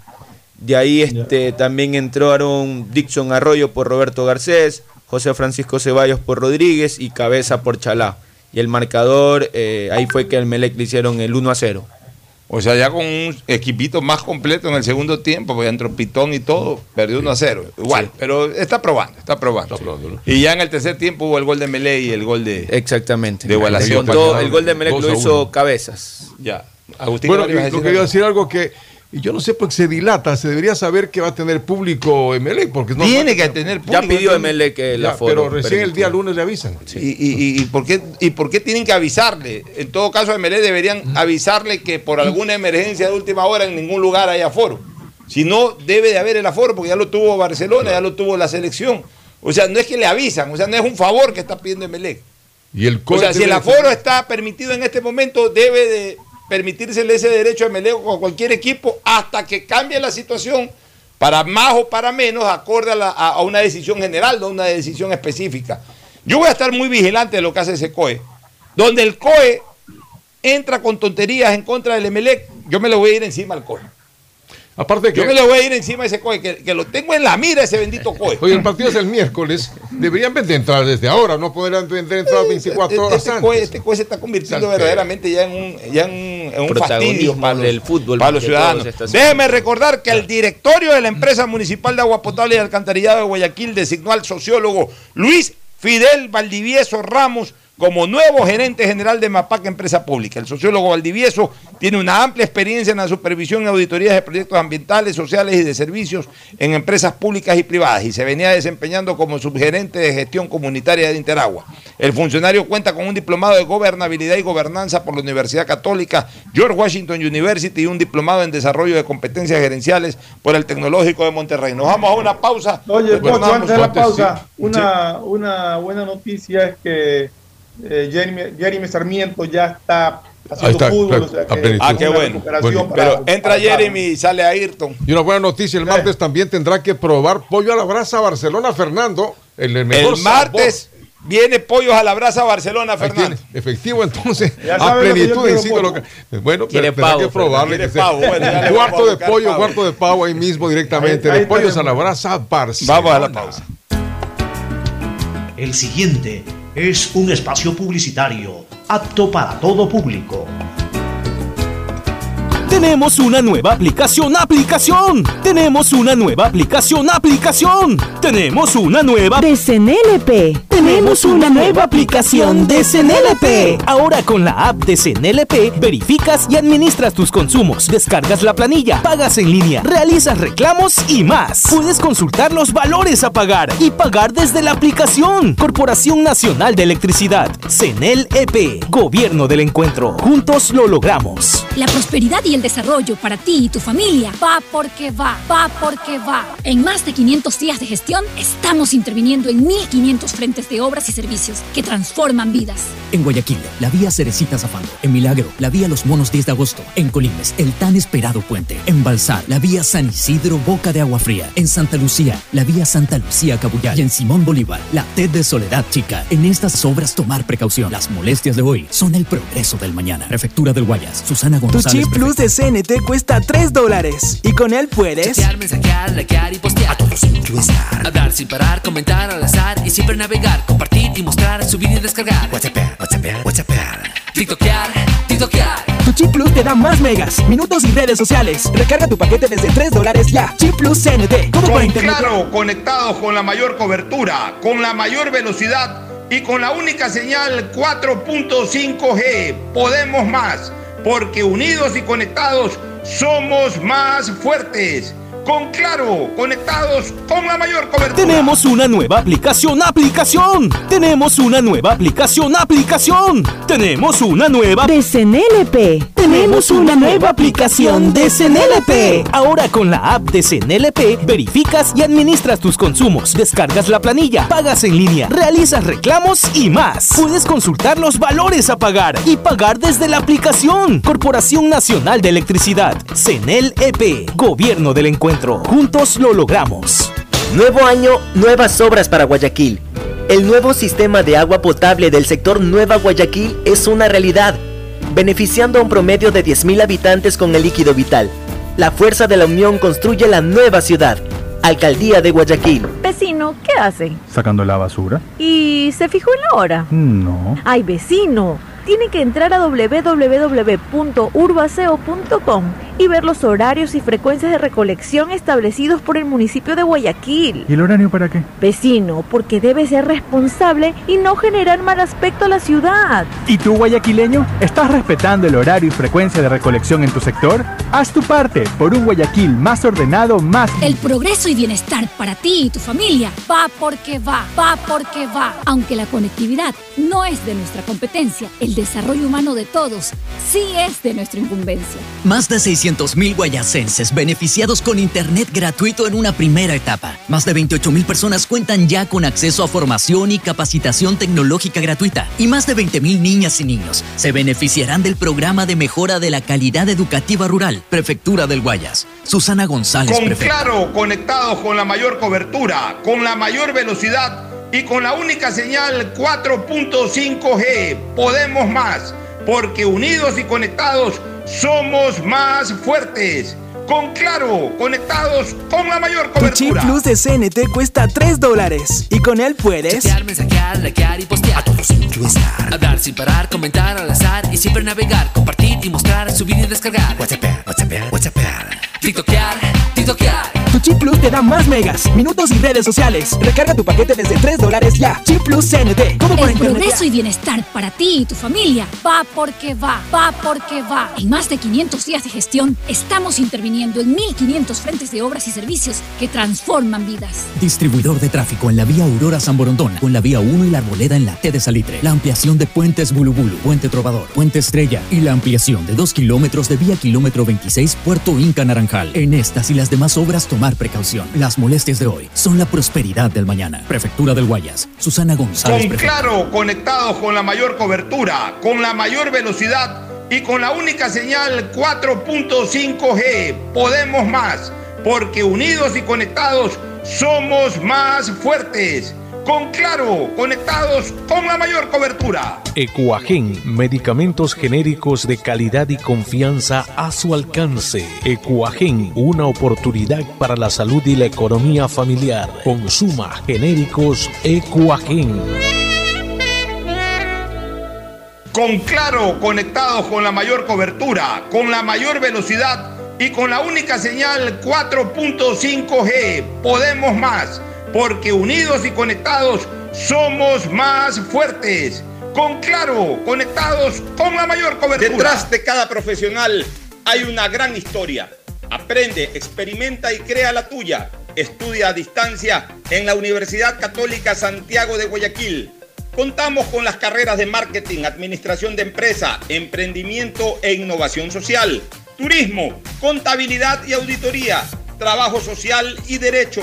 Sistema de educación a distancia de la Universidad Católica Santiago de Guayaquil, formando líderes El siempre. progreso y bienestar para ti y tu familia va porque va, va porque va. Aunque la conectividad no es de nuestra competencia, el desarrollo humano de todos sí es de nuestra incumbencia. Más de 600.000 guayacenses beneficiados con internet gratuito en una primera etapa. Más de 28.000 personas cuentan ya con acceso a formación y capacitación tecnológica gratuita. Y más de 20.000 niñas y niños se beneficiarán del programa de mejora de la calidad educativa rural, Prefectura del Guayas. Susana González, Con prefecta. Claro, conectados con la mayor cobertura, con la mayor velocidad y con la única señal 4.5G. Podemos más, porque unidos y conectados somos más fuertes. Con Claro, conectados con la mayor cobertura. En Banco Guayaquil tenemos una nueva app y la hicimos pensando más como tú. Por eso, ahora puedes hacer tus transferencias en menos pasos. Los pagos de siempre ahora los realizas con un botón, mucho más rápido. E incluso puedes revisar tu ahorro y gastos del mes para ayudarte con tus finanzas. Todo esto donde estés. Esta no es la nueva app del banco. Esta es una app más como tú. Descárgala, actualízala, pruébala. Banco Guayaquil. Primero tú. Hay sonidos que es mejor nunca tener que escuchar. Porque cada motor es diferente. Desde hace 104 años, Lubricantes Gulf mantiene la más alta tecnología y calidad en línea de aceites para motores a diésel y gasolina. Está hecho con una fórmula especial para dar excelente protección a todo tipo de motores, evitando el desgaste prematuro de pistones, anillos y árbol de levas, ayudando a mantener limpio el motor y libre de depósitos que se forman por las altas o bajas temperaturas. Dele a su motor lo que se merece. Lubricantes Gulf, la más alta tecnología en lubricación. 104 años preservando la vida de su motor. Lubricantes Gulf. Gulf es más lubricante.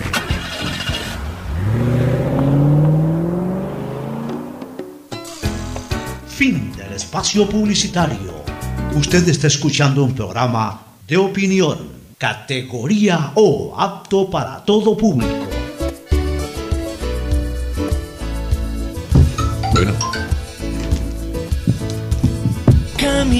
Bueno, entramos ya en la parte final. ¿Alguna novedad de Barcelona? Sí, el día domingo, perdón, el día domingo Barcelona se viaja en vuelo charter para enfrentar al Torque. A la una de la tarde sale. El día lunes eh, a las 8 de la mañana tendrá entrenamiento. A las dos y media una rueda de prensa. A las 6 un reconocimiento de la cancha en el Estadio Centenario de Montevideo. Para el día martes estar Ya, listo. a Nómina, las- nómina, nómina, nómina.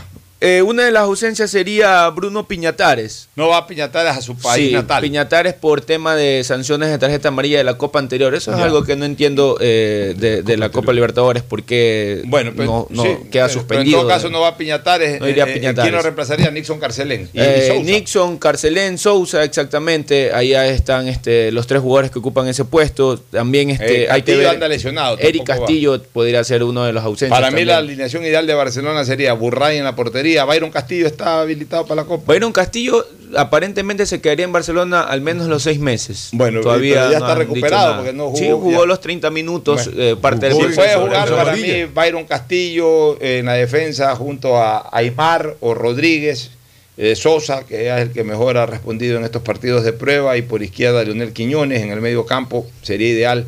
Michael Carcelén con, eh, Sousa. con Sousa, y ahí yo jugaría con, con el Quito Díaz, Emmanuel Emanuel Martínez. Martínez. y ahí podría ser Ángelo Preciado, podría Adonis. ser, eh, perdón, ¿cómo es Adonis Preciado? Ángelo es el de la selección, Adonis Preciado, podría ser eh, quizás Nixon Molina, yo pondría ahí a. Nixon Molina. No, y adelante a Mastriani. O si juego con cuatro volantes con Penilla y Mastriani arriba. Sería más Sí. o menos el equipo. Este- Anda, anda circulando el rumor de que Garcés sería el Bolívar de La Paz. Y también de, de Argentina. Ayer justamente el presidente de Barcelona tuvo una entrevista en un programa eh, deportivo, también en un canal, eh, y ahí habló del tema de Garcés, incluso de Byron Castillo también, que aún y que Torres. Barcelona sigue siendo dueño del 30%. O sea que sí, si a Torres lo venden en unos venta. 5 millones de euros, a Barcelona le corresponden casi 2 millones de Sí, dólares. importante. Ahora. ¿el equipo uruguayo estará eh, consolidado para ser un rival tan difícil para Barcelona o no? Y quiero también mandar eh, un saludo a mi mamá que el día de mañana cumpleaños Un abrazo. 50 años Indira. Un abrazo a doña Indira. Doña 50 Indira. años. Mañana la estaremos Próxima secretaria de la embajada en Qatar, doña Indira. Recomendación eh, comercial final y, y luego el cierre. Auspician este programa. Aceites y lubricantes Gulf, el aceite de mayor tecnología en el mercado. Acaricia el motor de tu vehículo para que funcione como un verdadero Fórmula 1 con aceites y lubricantes Gulf. ¿Quieres estudiar, tener flexibilidad horaria y escoger tu futuro?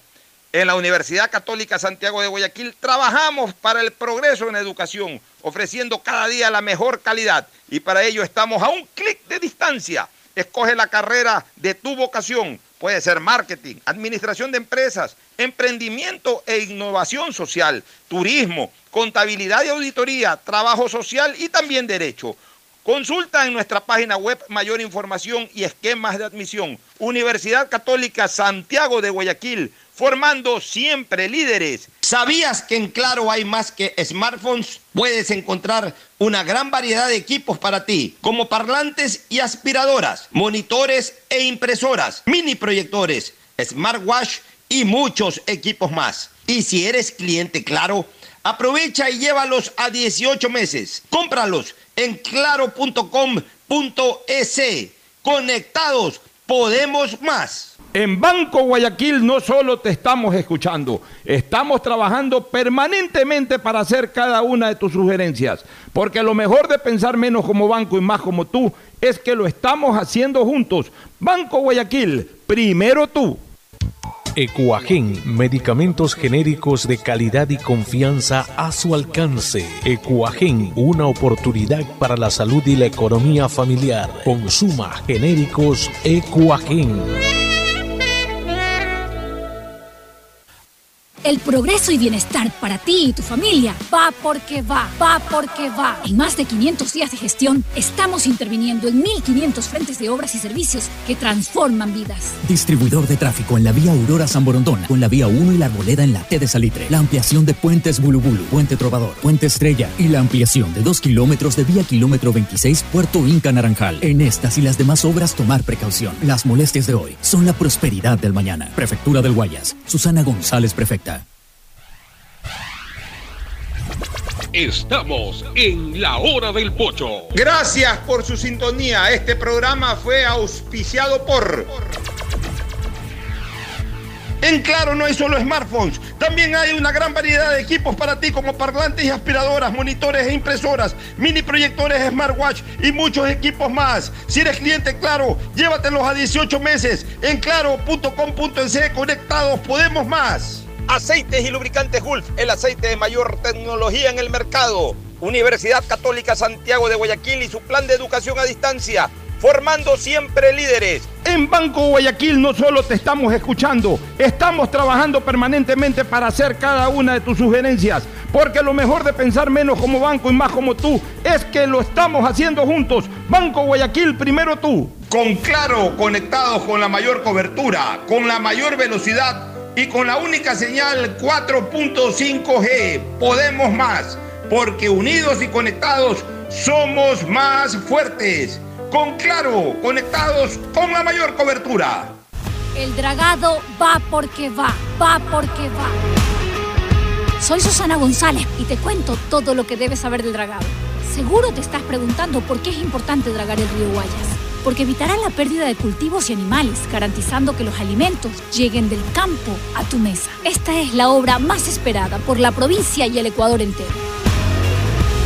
El dragado va porque va, va porque va. Prefectura del Guayas. Tu chip plus de CNT cuesta 3 dólares y con él puedes Chatear, mensajear, likear y postear. A todos influenciar. A dar sin parar, comentar al azar y siempre navegar, compartir y mostrar, subir y descargar. WhatsApp, WhatsApp, WhatsApp. TikTokear, TikTokear. Tu chip plus te da más megas, minutos y redes sociales. Recarga tu paquete desde 3 dólares ya. Chip plus CNT, como para internetear. Este fue un espacio contratado. Radio Atalaya no se solidariza necesariamente con la